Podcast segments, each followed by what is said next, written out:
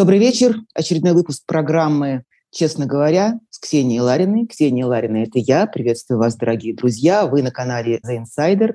А сегодня мой гость – это Марат Гельман. Марат, приветствую тебя. Здравствуй. Привет, Ксюша. Который не только почетный иноагент, член антивоенного комитета, рассадник западных ценностей, но еще и хранитель и распространитель русского современного искусства и русской прогрессивной мысли. Для начала вопрос, Марат. Где ты сейчас распространяешь русское современное искусство и русскую мысль? В каком месте? прилетели в Тель-Авив, и мы здесь будем делать такое выездное заседание форума Слованов. Вот. И тут я бы ну, чуть-чуть тебя поправил, то есть все-таки не западные ценности, а европейские ценности. Потому что наш форум, он был создан 4 года назад, и одна из его таких миссий была в том, есть, чтобы показывать, что русская культура — это часть европейской культуры. Ну, это ты же понимаешь, я в ироническом смысле да, э, да, да. Я, как, раз, как рассадник, рассадник западных ценностей. Да. Друг, все, все, знаешь, я, так как этот форум, как я его идеолог, там, прародитель, я все время очень так тщательно за словами слежу, потому что это же слово «ново». Ну да. Я, значит, ну там некоторые говорят, вот фестиваль. Это не фестиваль, это очень важно понять. Это реальный форум, ну как Давосский форум, только это Давосский экономический, а слово «ново» — это культурный форум. И главное для нас — это как раз обсуждение проблем. Но ты всегда подчеркивал, что это не политический э, форум, что именно культурный. Сегодня, мне кажется, это невозможно одно от другого отделять. Каким образом сегодня изменилась и та реальность, и как она повлияла на, собственно, образ э, этого мероприятия, скажу так, по казенному, ну, на самом деле, форума, да, культурного форума большого. Я так скажу, что форум и раньше, он просто не касался каких-то ну, э, политической повестки, которая существовала в России. Да, там, например, Понятно, что там проблемы с выборами, со свободой прессы и так далее, и так далее. Мы этого не касались. Но сказать, что он был не политический, нельзя, потому что вот даже сама эта некая такая битва концепций, то есть когда Путин говорит, что Россия — это особый мир, или там Дугин говорит, что Россия — это империя евразийская, да, а мы говорим, что Россия — это Европа. То есть это же, конечно, политика, да, но это политика как бы другого не, уровня. Да, она не про текущую повестку дня. Да. То, что сейчас произошло, ну мы просто оказались не только форум, вообще мы все оказались в другом мире и, и в другой реальности. И не реагировать на, на войну — это значит не реагировать вообще на жизнь. Мне кажется, что только мертвое может не реагировать на войну, то что оно вообще не может реагировать. Поэтому, конечно, для нас этот форум, можно сказать, первый политический форум mm-hmm. с политической повесткой, но при этом с теми же, э, с теми же э, участниками. Мы обычно на форум, так как э, вот э, каждый из людей искусства сам по себе, он внутри политики тоже, мы приглашали одного политического гостя ну, с каким-то докладом. Но в целом мы хотим обсудить сами между собой, и мы считаем, что в такие моменты возможно как раз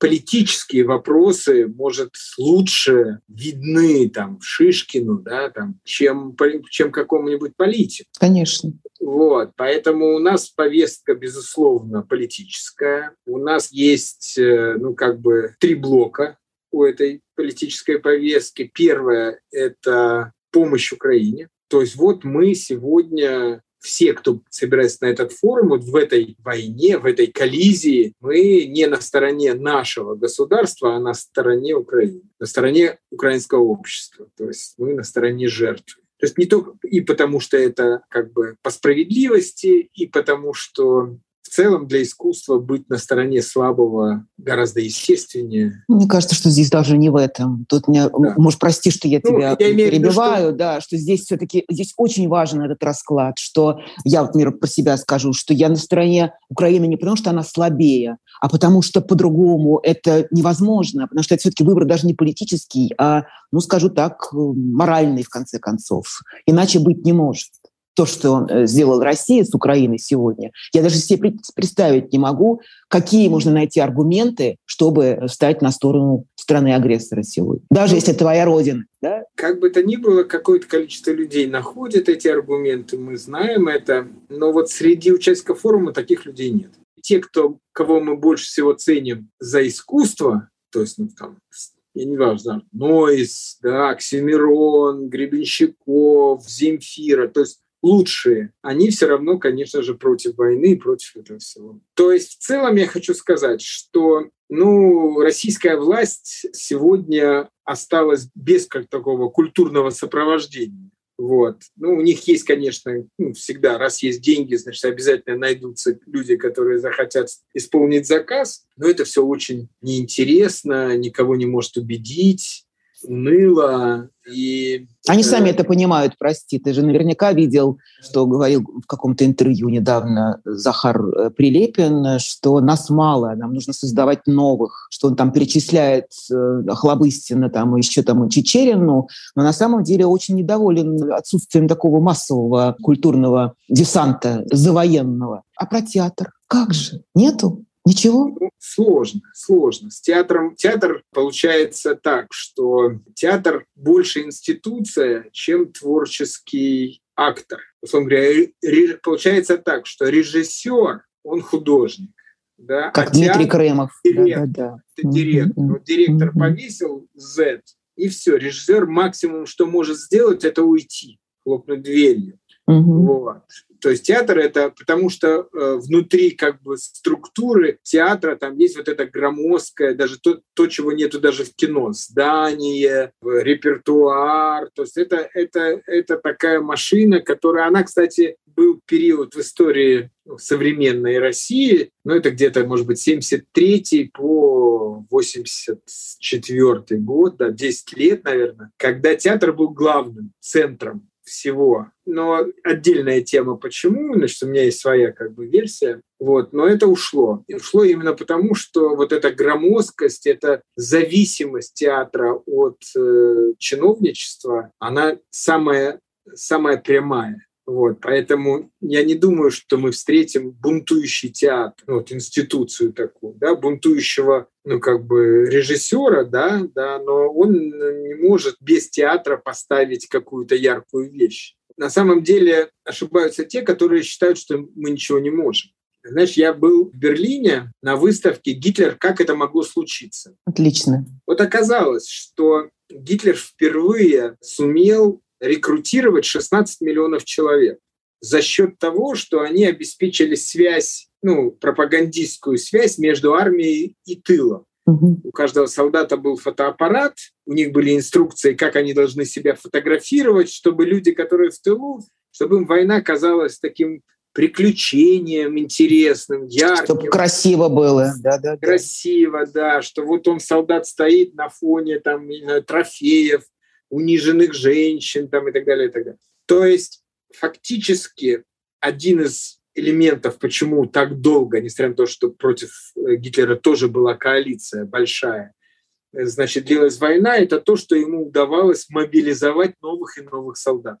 До Второй мировой войны такого не было. 16 миллионов человек под ружье. То есть пиар был хороший, да? Да, пиар, вот. Собственно говоря, понятно, что так как вот такой блицкрик у Путина не получился, э, сейчас длительность вот этого ужаса, катастрофы этой, зависит от того, насколько успешно он сможет сделать мобилизацию. На самом деле он уже ее начал делать. Она скрытая, угу. она вот они сейчас принимают закон о том, что могут объявлять ее когда угодно. В общем, неважно. Мобилизация пошла. Значит, для того, чтобы эта мобилизация была сорвана, нужны слова правды.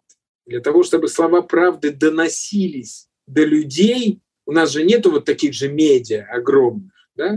но у искусства есть свои инструменты, то есть проницаемость, повышенная проницаемость сильная песня, сильный текст, он будет распространяться. Поэтому я как бы для себя формулирую, что каждое правдивое произведение искусства, которое нашло своих э, там, читателей, слушателей, свою публику, это уменьшение количества людей в армии агрессора. То есть мы можем. Просто прости, я просто тебя перебиваю, чтобы э, да. сразу задавать вопрос по ходу, уточняя. Ты имеешь в виду что? Такое впрямую антивоенное искусство? Как ты это видишь? Да, это что? Антивоенная да. песня, антивоенная выставка, антивоенное стихотворение, антивоенный текст? Я думаю, что каждый художник может найти способ донести правду, например, да? или возвысить голос с точки зрения, ну там, вернуть какие-то мора- какие моральные аспекты проекты, да, там, в конце концов. То есть у каждого... Дело в том, что здесь же как? Художник, он же сам решает для себя, да, как он это будет делать, что будет делать Дима Крымов, мы не знаем, да, но то есть я знаю, например, все-таки случаи, когда художники делали свои художественные жесты, которые влияли и которые промывали людям глаза. Вот они ну до этого не например? видели. Ну, вот два примера. Один э, очень известная наша Марина Абрамович э, на Венецианское биеннале. Это было в то время, когда бомбили Белград. Угу. И она, она, кстати, за эту работу получила «Золотого льва». Она собрала огромную, там, восьмиметровую гору костей, причем таких недавно освежеванных там этих быков там, или там коров и так далее. И так далее. Она стояла простоволосая, в белом на этой горе, мыла кости и пела песни. А справа и слева были два экрана, где ее отец и мать рассказывали какие-то истории про эту войну. Угу. И вот представь себе, это 5 миллионов человек, людей искусства приезжает на Венецию, и вот сидит Марина Абрамович, это огромный зал, огромный, ну, храм считай. Это было сильнейшее. То есть как бы и понятно, что позиция ну, жителей Белграда, она была услышана. Второе – это Дэвид Черный в Праге. Танк? Танк, да, угу. да. То есть когда люди не знали вообще, можно уже или нельзя. То есть вот уже была эта перестройка в России, уже в России пошла вольница, а в Праге никакой вольницы, потому что боялись, а вдруг опять танки войдут и так далее. И, так далее. и вот этот танк э, в центре города, он был таким напоминанием. То есть он Роз, красит, розовый, напомню, розовый да, это розовый. Цвет, Он его красит в розовый цвет, и проходит день, и ничего не происходит. Ни кран, ни, ни танк не перекрашивают, ни Дэвида Черного никто не ищет, не ловит. Можно. Я сейчас не хочу говорить, о, то есть есть очень много проектов, в том числе и вот, которые сейчас делаются и обсуждаются, задача которых улучшить зрение людей, например. То есть, как ты говоришь, антивоенные проекты, которые хотят, ну, обращаются к какой-то нравственному элементу, да, там, не убий, ну, если ты ходишь в церковь, в церковь же ходит много людей, да, ну и так далее, и так далее. То есть художник сам принимает для себя вот его, его конкретно возможную, интересную, допустим, форму.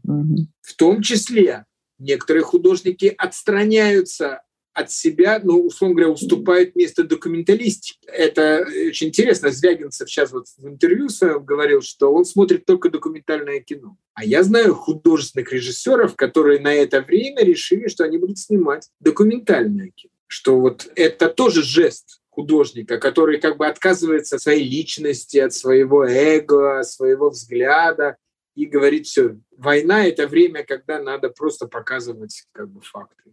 Из наших режиссеров, да, из российских? Да, да. Да. А кто, а кто, даже интересно? Ну, я не хочу. Дело в том, что, вот смотри, здесь очень важный момент. Ну, это же реальная война. Да. И то, о чем я говорю, это реально эффективные вещи. И вот что мы делаем, это мы, по крайней мере, даем уверенность этим художникам, что в случае чего им придется покинуть Россию, то есть пристанище, есть проект «Ковчег», то есть они не будут брошены, их поддержим и так далее, и так далее. То есть это не тот случай, когда имеет смысл э, говорить. Понятно. Я просто думала, что это из тех, кто уже не, не в России. Ну, я так понимаю, что речь идет о тех, кто в России сейчас. Да, да безусловно. Вот. Вторая задача она сопряжена с этой, но другая. Писать стихи после Освенцима. То есть, в принципе, что происходит с искусством в момент такой трагедии, такого уровня катастрофы, в том числе такого уровня эмоциональной вовлеченности человека в происходящее. Какова судьба культуры в целом, то есть не, не только русской, не только, да, то есть что такое искусство времен войны. И третья тема — это как нам быть вот с этой cancel Russian culture? Это объективная ситуация, она сегодня происходит. В ней есть что-то, с чем мы согласны, в ней есть что-то, с чем мы не согласны, но отсутствует адекватная политика. Понимаешь, здесь же как важно э, в такого рода ситуациях важна субъектность. Например, Украинская киноакадемия пишет письмо в Канны о том, чтобы сняли фильм Кирилла Серебренникова из программы. И у нее есть свои аргументы. Они говорят, что вот украинские кинорежиссеры хотели бы тоже снимать кино, но вместо этого они с оружием в руках занимаются угу. защитой своих домов.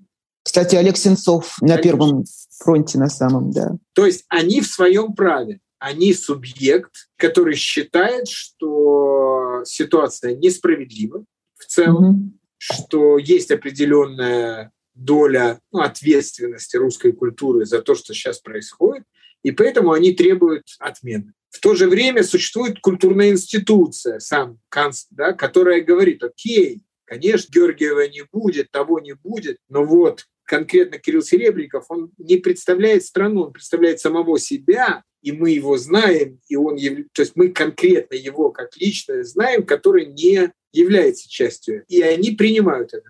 И они тоже правы, и они в своем праве. Они говорят, профессиональное важно, этическое важно, а вот это вот мы имеем право не принимать этого внимания или как-то учитывать по-другому и так далее.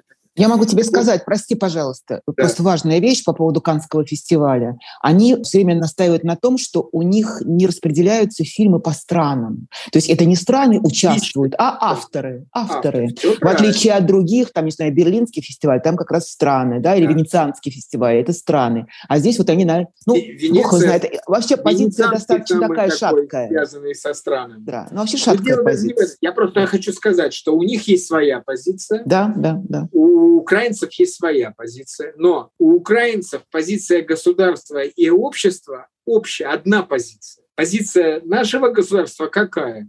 Давайте не смешивать э, политику и искусство. Угу. Давайте делать вид, что этого ничего не происходит. Угу. Давайте берите наших спортсменов, берите наших музыкантов и так далее. И так далее. Наша позиция абсолютно другая. Вот надо очень важно сформулировать позицию ну, российской культурной общественности. Она точно будет не такая, как у российского государства. Там будет обязательно э, часть, что там не иметь дела с государственными институциями. Очевидно, потому что э, власть будет их использовать. Даже если вчера не использовала, ну, условно говоря, я там сотрудничаю с Третьяковской галереей, я знаю всех сотрудников, я не порядочные, профессиональные люди. Но в этой новой ситуации они взяли и закрыли, за, на неделю открылась и закрыли выставку Гриша Бруски. Угу. То есть все, раз они государственная институция, то эти сотрудники ну, максимум могут уволиться. Они не могут противиться вот этой власти. Да? Поэтому на время войны, на время этого всего, допустим, не сотрудничать с государственными институциями, это мы с этим солидарны. Да? Дальше мы говорим, что внутри искусства, естественно, есть так называемая подспудная часть. То есть есть работа, ну, в конце концов, э, человек пишет роман год, а публикуется он там сегодня, да, или там э, работает в картину. То есть не, не, не отменяется никоим образом работа художника. Да? Речь идет о том, что репрезентация действительно в некоторых случаях и дальше речь идет о чем? Ну вот моя личная позиция такая, что Сегодня, если мы говорим о репрезентации, то то э, наше искусство, которое связано с, с войной, говорит об этом, дискутирует, mm-hmm. протестует, оно, конечно, будет показано, и оно э, на самом деле э, оно даже востребовано. Мы в Берлине с Володей Сорокиным сидели, он говорит, что такой востребованности, как сейчас, у него не было за всю... А он живет уже давно там, да. в Берлине. То есть, если ты говоришь на эту тему, то тебе, значит, пожалуйста, вот тебе аудитория, весь мир. Если нет, то просто на время войны ты занимаешься подспудной работой и не демонстрируешь результаты ее, ну, потому что война. И потому что культурные институции очень часто отказываются от э, репрезентации русского искусства, просто потому что они хотят продемонстрировать всем, что они вместе с Украиной. Конечно. Есть, да. Ну нет, вот. сто, постой, задам сразу вопрос. Да. Ты уверен, что так? Ты уверен, что это демонстрация того, что мир с Украиной, а не мир против страны-агрессора, против России? Ведь, ну, ведь вот, то, что про, сегодня происходит, да, это страна изго, изгой. В да? культуре не бывает mm-hmm. же так, что вдруг откуда-то малоизвестные люди хотят или не хотят делать э, выставки русского искусства. Вот в Берлине мой там партнер или в Вене там, э, значит, 30 лет он занимается русским искусством. Он знает его прекрасно. не хуже меня. Ну, угу. то есть, и вот он сегодня говорит, нет, нет, я не буду делать. Он, он вложился в это. То есть он не против, он прекрасно знает лично всех этих художников там, и так далее, и так далее. Мое общество, моя аудитория неправильно это воспримет. Это воспри... да, то есть мы должны сегодня все, всем, в том числе и России, показать, что мы вместе с Украиной. Да, и он заменит. Мы делаем сейчас выставку в Лондоне, у нас она была запланирована два года назад. Э, одна выставка, она должна была как раз после Третьяковки туда переехать. Э, значит, все, этой выставки не будет, делаем выставку украинского искусства. То есть в целом я хочу сказать, что пока идет война, вот такой маркер, он существует. Понятно, мы не можем, ну как бы, то есть ну, это никто не может вообще радоваться нечему. Но понимать, что по-другому быть не могло, мы можем понимать. Но при этом мы можем строить какую-то свою систему, потому что, как это, рок-н-ролл умер, а, а я еще нет. То есть вот э, форум Слова Нова наверняка сделает какую-то платформу для поддержки вот в этот период угу. каких-то талантливых молодых. То есть у меня, например, э, в Черногории в резиденции художник из Украины, из Казахстана, из Беларуси, из России. Значит, пристанище – это вот такое ну, для беженцев сделали такое место. Вначале было для украинцев и для русских, которых могут призвать, для молодых ребят, которые бегут от призыва в армию. Но сейчас уже просто для, для украинцев и для беженцев из России тоже. Вот. Так что я думаю, Конечно, сейчас война, конечно, сейчас убивают, конечно, сейчас не время нам спорить с теми, то есть украинцы в своем праве, когда они требуют cancel Russian culture. Но профессиональные институции тоже в своем праве, когда они это усложняют. То есть не делают это вот так вот по паспорту или по... Да? Нам надо иметь тоже свою позицию. Мы ее должны как минимум сформулировать. Да, да, и эта да, позиция да. столкнется с позицией украинцев, столкнется с позицией профессиональных институций, и получится нечто. И, конечно, для нас очень важный момент, что все-таки очередность. То есть в первую очередь мы думаем, как помочь Украине. Во вторую очередь мы думаем, а каким должно быть искусство времен войны. И в третью очередь думаем, что вот есть такая проблема, и как мы с этой проблемой э, пытаемся... Ну, могу задать вопрос, да, теперь. Как? Э, значит, вопрос такой. Э, Все-таки, мне кажется, из того, что ты не назвал, мне кажется, не хватает вот этого самого важного для меня лично направления. Вот почему мы все время говорим, говорим, говорим, встречаемся и говорим, ходим друг к другу на всякие стримы и эфиры, чтобы все-таки миру показать другое лицо страны. Я не говорю, что оно у меня такое прекрасное, что я красивее, чем Симонян или Захарова, но мне важно, чтобы люди понимали, что не вся Россия — это Путин. И не каждый русский – это фашист. И есть совсем даже другие русские, не только те, которые живут за пределами России или уехали сейчас, но и те, которые там остались, тоже есть другие русские. И мне кажется, это очень важная мысль, ее нужно донести до мирового сообщества и до Украины. Я, кстати, хочу тебе сказать, что очень важную роль играет как раз сама Украина. Я вот за это им очень благодарна. Мне кажется, они очень точно, правильно это понимают. Они же запустили, ты знаешь, что ты сам бывал, мы с тобой там сталкивались на соседних эфирах на «Утре февраля» и на проекте Freedom. Это русскоязычные проекты. По-русски Украина говорит по-русски и э, призывает русских людей, которые ее поддерживают, сказать об этом вслух. Мне кажется, это очень важно. На этом поле мы все сойдемся. Вот я тебя уверяю. И мир, и Украина, и Россия. Честно говоря, ну как форум своим существованием, он как бы пытается это сказать. И мы себя противопоставляем государству Российской угу. Федерации, но не в политическом смысле, а вот как раз в таком человеческом смысле то есть другое лицо. Сейчас просто такой момент, ну, вот представь себе, идет процесс, да, убивают. И сейчас, конечно, очень трудно.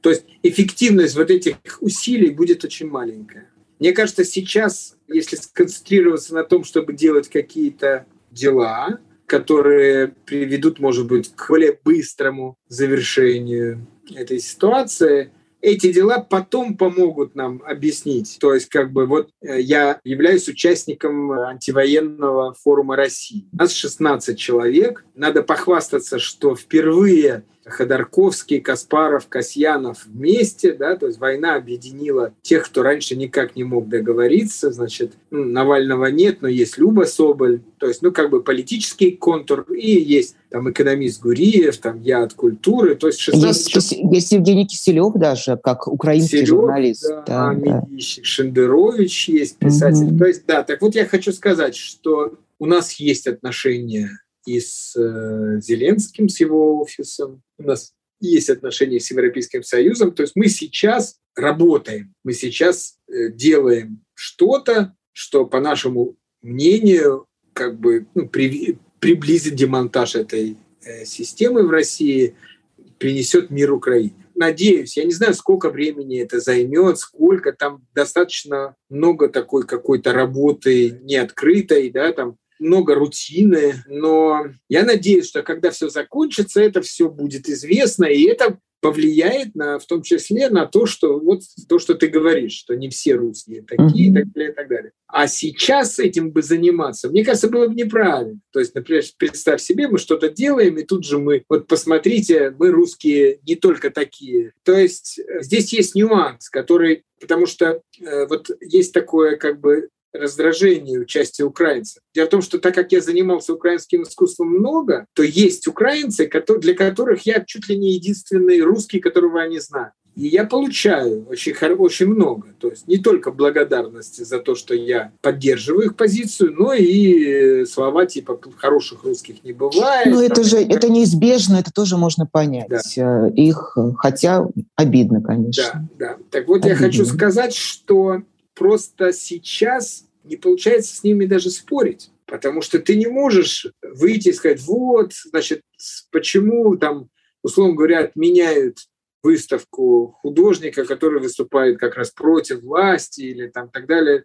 То есть вот такого рода, вот у нас есть mm-hmm. проблемы, они такие, а у них другие проблемы. Он мне показывает фотографии и говорит, вот это было раньше комната моей дочки, а там такая дырка такая, знаешь, и ты понимаешь, что тебе нечего сказать, что ты... Подожди, вот. я понимаю, прости, подожди, сейчас тебе скажу. Я вот, поскольку слежу тоже за тем, что происходит не только по новостной ленте и не только в выпусках новостей, но и, и слушаю, и смотрю, что делает сегодня украинские деятели культуры. А они уже немало сделали. Вот один фильм «Мариуполь. Хроника ада», э, чего стоит, фильм э, Лизы Татариновой. Вот я думаю, почему бы, допустим, тому же Гельману не пригласить ее на такой вот форум и показать этот фильм. Вот тебе, пожалуйста, это одновременно и России, помогаешь Украине, это прямая помощь Украине, чтобы как можно больше людей такой э, фильм увидели, да, и одновременно ты протягиваешь эту руку, и тебе никто ее не, ну, не, да, не, это не, не отвергнет.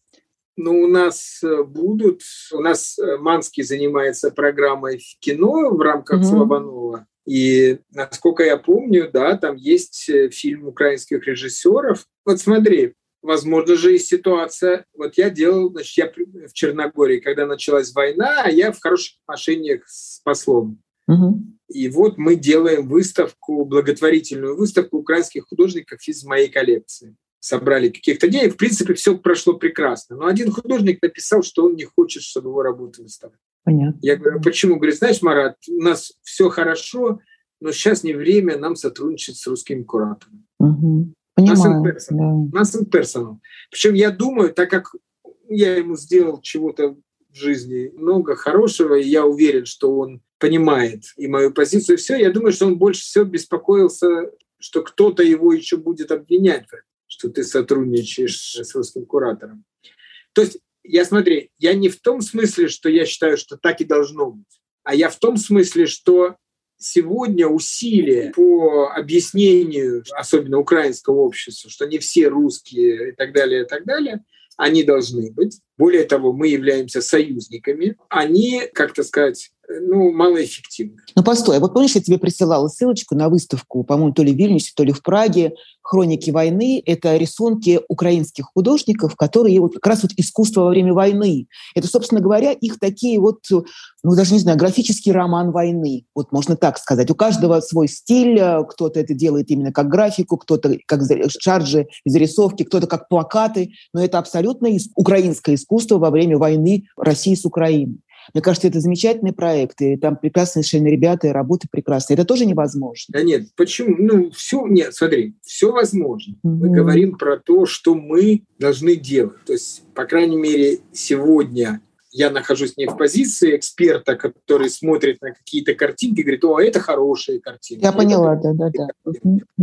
Там, ну, как всегда это бывает. То есть я считаю, что э, украинский художник просто, он, продолжая работать, уже герой. Угу. Ну, потому что э, как-то люди вот среди этой войны возвращаются, но они герои, потому что они, они сидят в Киеве, которые бомбят, и продолжают угу. работать. А мы сидим в гостиницах в безопасности, и нам нужны какие-то особые аргументы, чтобы продолжать работать и чтобы говорить, что мы хотим претендовать на какое-то внимание. Точнее, работать-то можем в стол, но если мы хотим претендовать на какое-то внимание общественности, культурной общественности, международной общественности, то мы должны что-то говорить конкретное, и мы должны быть, ну, как мне кажется, ведь это, пойми, я так размышляю, что будет жизнь после войны, и она будет дольше, чем сама война. Вот это очень важно. Надо представить себе, что вот это время, оно пройдет. И вот, может быть, в это время, вместо того, чтобы спорить и опровергать, что нет, не надо нас отменять, мы не только плохие, но и хорошие. Может быть, в это время заняться другим делом, более эффективным, реально помогать. Но это и есть аргументация нет, того, нет. что ты так другой, что, что ты нет, не Путин. Понимаешь? Когда ты помогаешь Украине, когда ты делаешь все, что возможное для того, чтобы облегчить жизнь беженцам украинским, если ты находишься там, где беженцы есть. Но это помочь, другая да, отправить это гуманитарную работа, помощь. Которой мы говорим, что надо доказывать, что мы... Ну, не надо не доказывать, такие... надо это заявлять. Это как бы есть некое, некое твое заявление. Ведь они же ну, тоже понимают, нормальные люди, украинцы, украинцы понимают. Война пойми, да, никто да, ничего да. не понимает. Я думаю, мне кажется, что э, многие люди благодарны будут тебе за то, что ты это вслух говоришь. Вот. Я тебе это хочу, тоже поступок. Есть, смотри, есть какие-то люди, которые благодарны, есть какие-то люди, которые не благодарны. Но и те, и другие не потому, что я пытался доказать, то, что я делаю то, что я делаю, а они угу. это смотрят. И они делают разные выводы. Вот и все. Ведь есть люди, которые просто уже ну, озлоблены против этой дырки вместо комнаты дочери ты не можешь ничего, нет у меня аргументов. И у тебя, и ни у кого нет аргументов. Все, это сделали русские, точка. Поэтому надо заниматься своим делом и помнить, что война кончится. Она кончится обязательно поражением Путина. Ты в этом уверен? Да, я в этом уверен. Ну, колесо истории в обратную сторону не переворачивалось ни разу, и в этот раз не перевернется. Вопрос рано, поздно, там сколько времени, три месяца, год, но это безусловно. Дальше. И вот когда война кончится, тогда уже мы можем сказать, нет, послушайте нас. Вот наши аргументы. А сейчас надо просто работать и никому ничего не доказывать и терпеть. Я вот для себя, например, я с украинцами сейчас не спорю вообще ни с кем. Какой бы злобной не было бы нападение и так конечно, далее, и так далее. Конечно. А я им говорю, знаете, если вам не читаете лучше меня, не слушаете, зачем?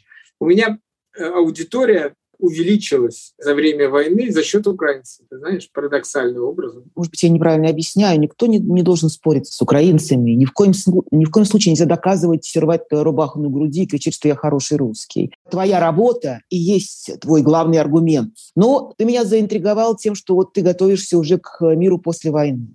Не кажется ли тебе, что если есть еще одна черная дыра, то это вот будущее России после войны? Допустим, это даже если будет исход, который, конечно же, я бы тоже хотела, чтобы он был такой, чтобы это было тотальное поражение. И моральное, и военное, и политическое, и экономическое, вообще тотальное. Иначе, иначе не будет ничего все начнется с нуля. Но все равно это надолго. Никто не вернет обратно, не отменит санкции сразу же. И не скажет, ой, прекрасные русские, придите к нам все в гости, мы так вас ждали, слава богу, Путина нет, теперь вы хорошие. Так же не будет, правда? Это все надолго. Мне кажется, это прекрасно, что так не будет. Ну, то есть я имею в виду, что что такое возврат в прошлом? Да? Это вот как раз идея, то, что Путин сделал, изменило мир. И возврата к прошлому будет ни в России, ни в Германии, ни в угу. Украине. И вопрос в том, чтобы понять, а каким будет это будущее. Таким, чтобы не было возврата к прошлому, не было попыток возврата к прошлому. У нас был неплохой, ну, демократичный Ельцин. Первый, Ельцин первого срока. Да, ну, не да? У нас был демократичный Ельцин, потом был Ельцин, который хочет остаться у власти любой ценой, потом появился Путин. То есть, то есть фактически если представить себе, что как бы потом придет снова демократичный, то вот. Поэтому, конечно, мы должны думать, обязательно думать о том, что будет после. Что будет после не в том смысле, что как, как вернуть прошлую жизнь, а как, какую будущую жизнь построить. Это очень интересно, и об этом думать мы обязаны. Хотя понятно, что делать мы должны сейчас в основном э, вот э, все, что связано с э, войной, а думать про будущее мы должны. И ну, я как-то так для себя какие-то картинки рисую, в каком-то кругу обсуждаю это будущее. И ну, я, например, считаю, что вот эти санкции, которые, может быть, сегодня не так сильно влияют на, на Путина, да, потому что ему же не важно, что люди стали вдвое беднее, там, ну, то есть, если они не будут бунтовать, то и пусть. Да. Вот. Но я считаю, что эти санкции э, очень важно сработают на будущее. И сработают парадоксальным образом в плюс, а не в минус. Это интересная мысль. Вот Путин да. тоже так считает, что нам все в плюс. Да, все санкции. Тоже... А что ты имеешь в виду? Я говорил уже об этом, уже даже подхватили некоторые политики. Это у меня концепция такая. Помнишь вот поправку Джексона Венника? Угу. Ее э, в конце 70-х приняли за то, что там Россия там, не выпускала куда-то да, да, да. отказников. Ее отменили в конце 90-х, то есть через 20 лет. Угу. То есть уже не было Советского Союза, там, так далее, так далее. Но, например, прибалтийские, э, балтийские страны, недавно поправили, что... Да, страны Балтии надо говорить. Страны да, Балтии. Да, да. Как только они вышли из Советского Союза, они вышли из-под санкций. Угу. Вот теперь представь себе, война кончилась поражением, центральная власть слабая, она как бы говорит регионам, ну, ничем не могу помочь, делайте, что хотите. И вот, например, Башкирия, у которой есть нефть. Но эта нефть никто не покупает, потому что санкции.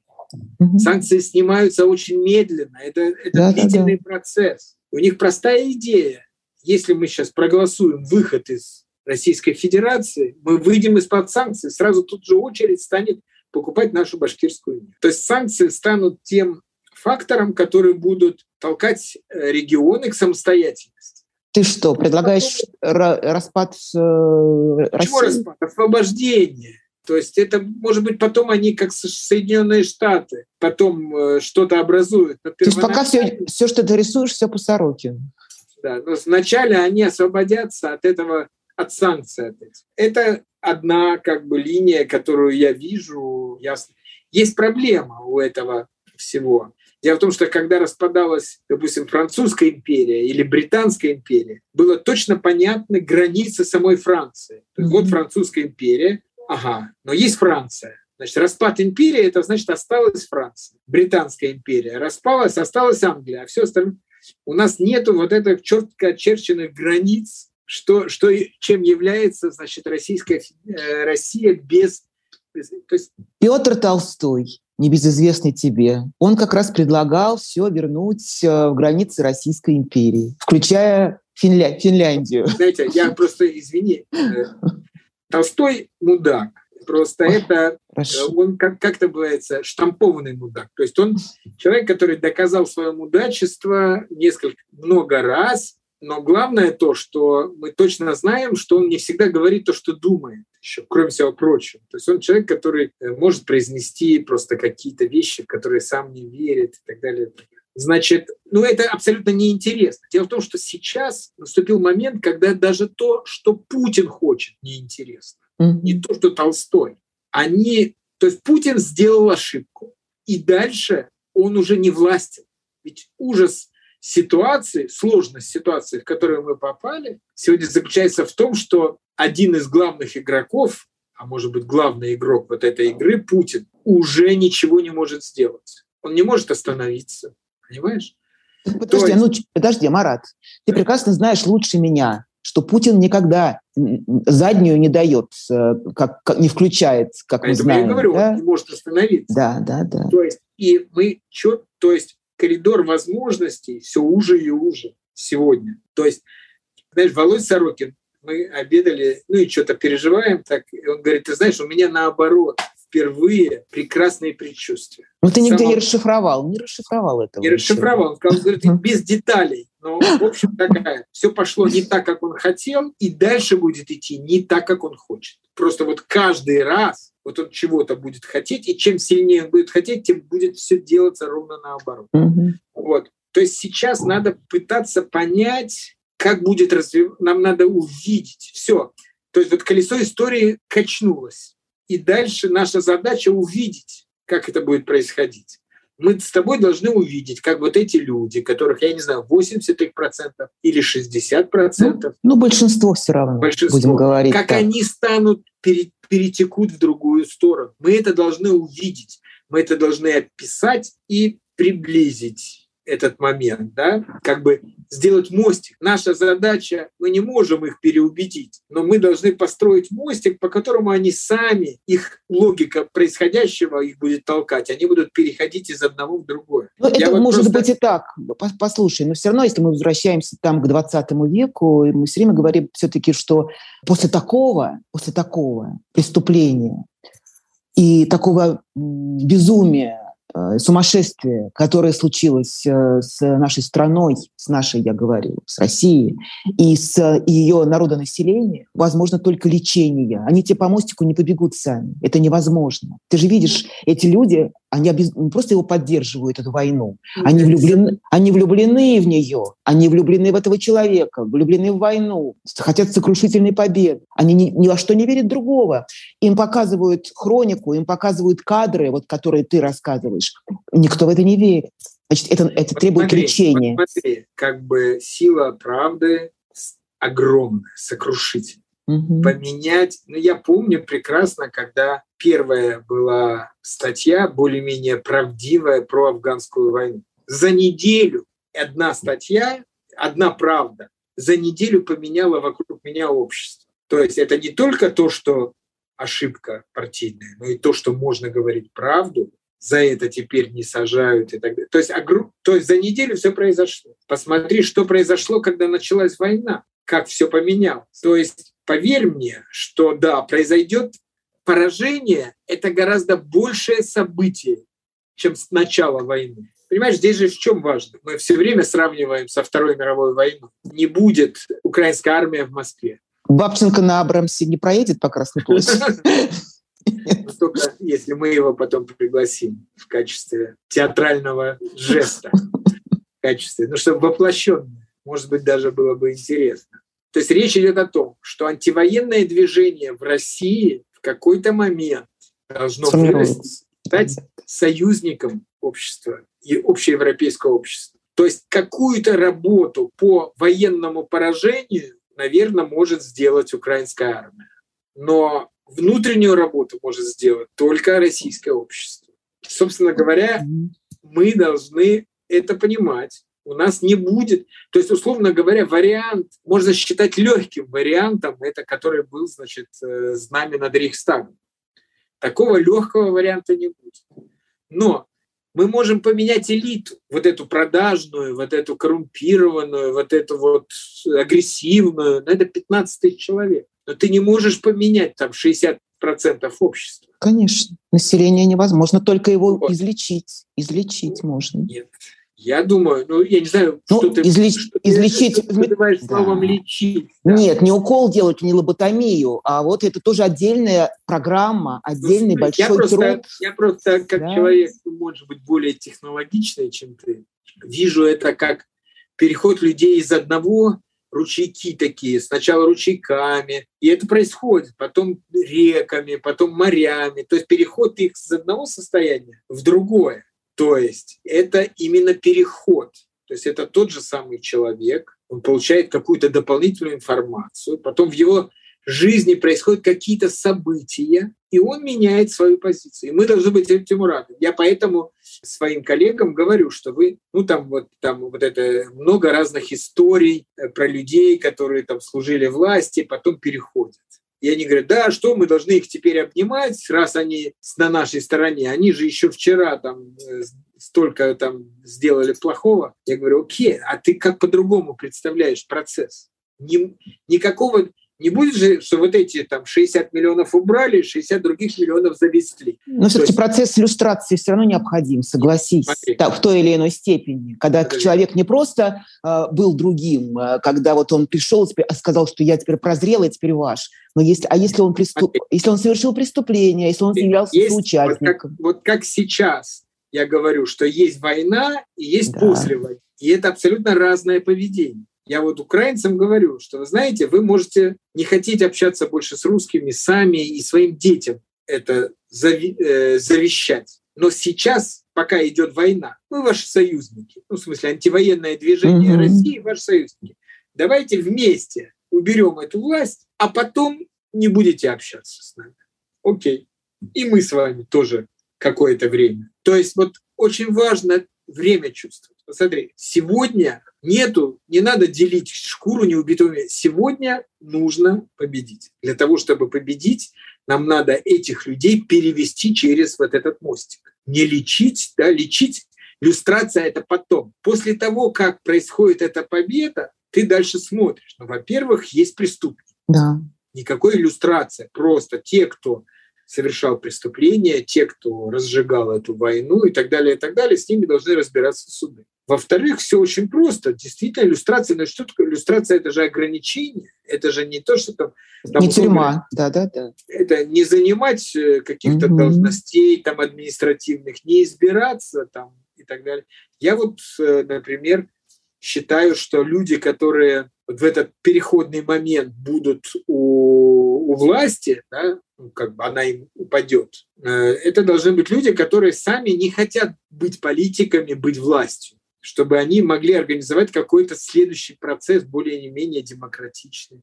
То есть есть очень много мыслей на эту тему, но очень важно помнить, что никаких других людей, что эти же самые люди, которые сегодня, вот как ты говоришь, за войну и так далее, и так далее, эти же самые люди будут против войны. И, собственно говоря, наша задача именно в этом. И никакой другой задачи у нас нет. И когда там кто-то там говорит, что надо, ну, не, то есть понятно, что есть отчаяние людей, которые говорят, что это невозможно, что их там не переделать и так далее, и так далее. У нас нет другого выхода. Мы же понимаем прекрасно, что колесо истории крутится в одну сторону. Да. Мы понимаем прекрасно, что эта система сломалась и что сейчас там нет сдерживающих, то есть механизмов нет. Оно, вот. и, это, и мы понимаем прекрасно, что эти люди никуда не денутся. Ну, для этого, кстати, работа, в том числе и наша, я имею в виду журналистская, и работа по просвещению, и, и работа, то что, то, что делалось в перестройку. Я все время вспоминаю вот этот период, который сделал ну, невероятное для всей страны, для общества. Может быть, самое главное, что тогда вот было сделано Горбачевым, это именно это. Просвещение, гласность, а, ну, я так скажу, открывали и, людям глаза. Не и да? наша работа, а mm-hmm. это работа как минимум да, половина да. всей работы. То есть, так как это революция, которую надо делать в голове, да, то есть не угу. на улице, да, в голове людей, то, безусловно, вот эти дождинки, как я говорю, то есть вот там рассыпавшееся эхо, рассыпавшийся угу. дождь, это важнейший ресурс вот этого антивоенного движения. То есть это может быть больше, более важно, чем наш антивоенный комитет на сегодня. Может быть, завтра немножко поменяется, но сегодня Безусловно, еще раз говорю, каждый человек, услышавший голос правды, это минус один солдат в армии агрессора. Вот. Должна, наверное, вот на этом, наверное, мы закончим. Это очень точно. Правильные вещи мы сегодня сказали. Постараемся дожить э, до мира после войны. Очень хочется, чтобы он не оказался еще страшнее, чем мир во время войны. Очень это опасно, опасно, ей-богу. Но вообще, на самом деле, прогнозы строить невозможно. Вот ты прав. Скорее всего, сегодня самые главные и самые точные прогнозисты — это художники, это писатели, а не политики и даже не политтехнологи. Большое тебе спасибо. Обнимаю. Обнимаю тебя, дорогой друг. Счастливо, счастливо.